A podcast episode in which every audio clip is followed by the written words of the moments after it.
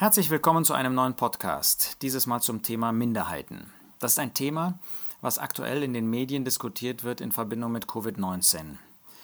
Viele Menschen sind sehr einverstanden mit den Regelungen, auch mit den Beschränkungen, die äh, uns auferlegt werden. Aber, so heißt es, es gäbe eine Minderheit, die dagegen votiert, die damit nichts anfangen kann, die zum Teil gewaltsam dagegen ist. Und Minderheiten hätten eben nicht die Mehrheit auf ihrer Seite und könnte man deshalb vernachlässigen, sie hätten nicht recht. Nun geht es uns hier nicht um die Frage, was ist mit Covid-19, sondern ich nehme das mal zum Anlass, über die Frage von Mehrheit und Minderheit nachzudenken. Wir finden in Gottes Wort an viel, vielen Stellen, dass es Minderheiten gab. Vielleicht das erste Mal, dass wir von einer solchen Minderheit lesen, ist 1. Mose 6. In 1. Mose 6 heißt es, dass die Menschen begannen, sich auf der Fläche Erd des Erdbodens zu mehren und dass Gott dann das Urteil fällt in Vers 6.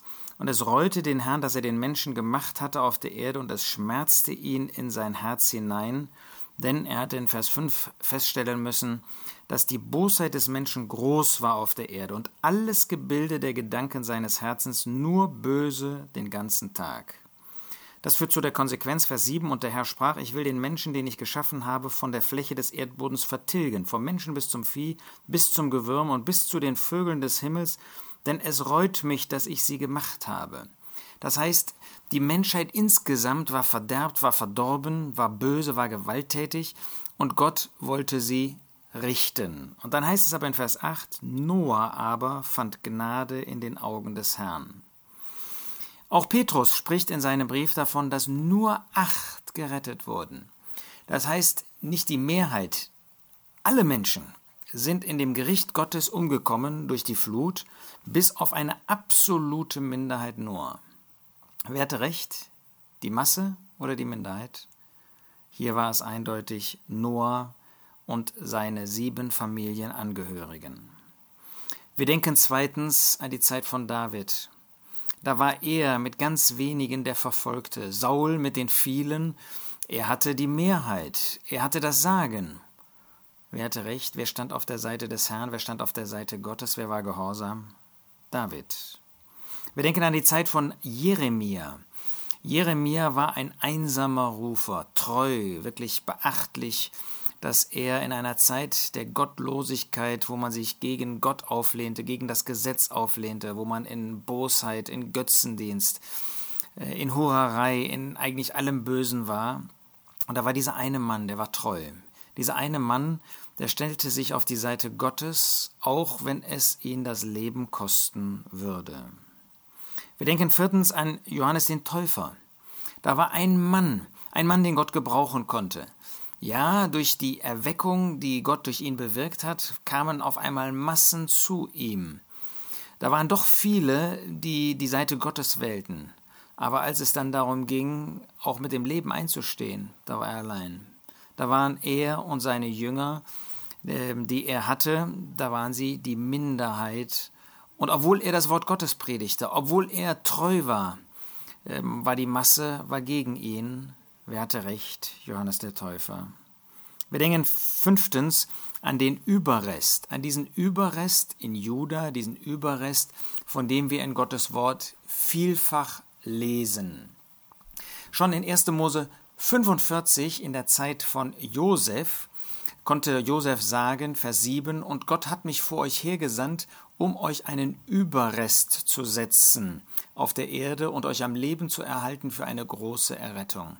Wir sehen also da, dass vorgeschattet wird, schon das, was wir später dann vor allen Dingen in den Propheten finden, dass es eine große Masse des Volkes geben würde. Daniel spricht von den vielen, die auf der Seite des Antichristen stehen werden in der Zukunft, die sich nicht Gott beugen, und die einen falschen Weg gehen. Zum Beispiel in Jesaja 37, Vers 32. Da heißt es: Denn von Jerusalem wird ein Überrest ausgehen und ein Entronnenes vom Berg Zion. Der Eifer des Herrn, der Heerscharen, wird dies tun. Darauf geht später der Apostel Paulus in dem Römerbrief dann auch noch einmal ein, wenn er in dem Römerbrief sagt, dass nur ein Überrest des Volkes errettet werden wird. Das heißt, die große Masse wird auf einem bösen Weg verharren, aber da wird es einen Überrest geben, von dem auch Malachi in seinem Propheten spricht, die wirklich den Herrn suchen werden. Das wird ein Überrest sein, der sich um Gott und sein Wort kümmert und die sich finden werden, die zwar ganz wenige nur sein werden, aber sie werden in Gottesfurcht vor Gott sein und sie werden miteinander über das Wort Gottes reden. Malachi 3, Vers 16, da unterredeten sich miteinander, die den Herrn fürchten, und der Herr merkte auf und hörte, und ein Gedenkbuch wurde von ihm geschrieben für die, die den Herrn fürchten und die seinen Namen achten. Ganz wenige werden das sein, aber sie werden das Wohlgefallen des Herrn haben. Die Masse wird Unrecht haben, sie wird auf der falschen Seite stehen. Wir denken auch an den Apostel Paulus. Der Apostel Paulus, der so treu war, der Gott hingegeben sein Leben geführt hat, der alles getan hat, um die Gläubigen auf einen guten Weg hinter dem Herrn Jesus herzuführen. Was muss er in 2 Timotheus 1, Vers 15 sagen? Du weißt dies, nämlich Timotheus, dass alle, die in Asien sind, sich von mir abgewandt haben. Da war er allein. Nicht ganz allein. Es war immer noch äh, der Herr natürlich immer auf seiner Seite und wenige Mitstreiter allein. Wir sehen daraus, nicht die Masse hat recht, sondern die Minderheit? Nein, das können wir auch nicht sagen. Gott hat recht, sein Wort hat recht.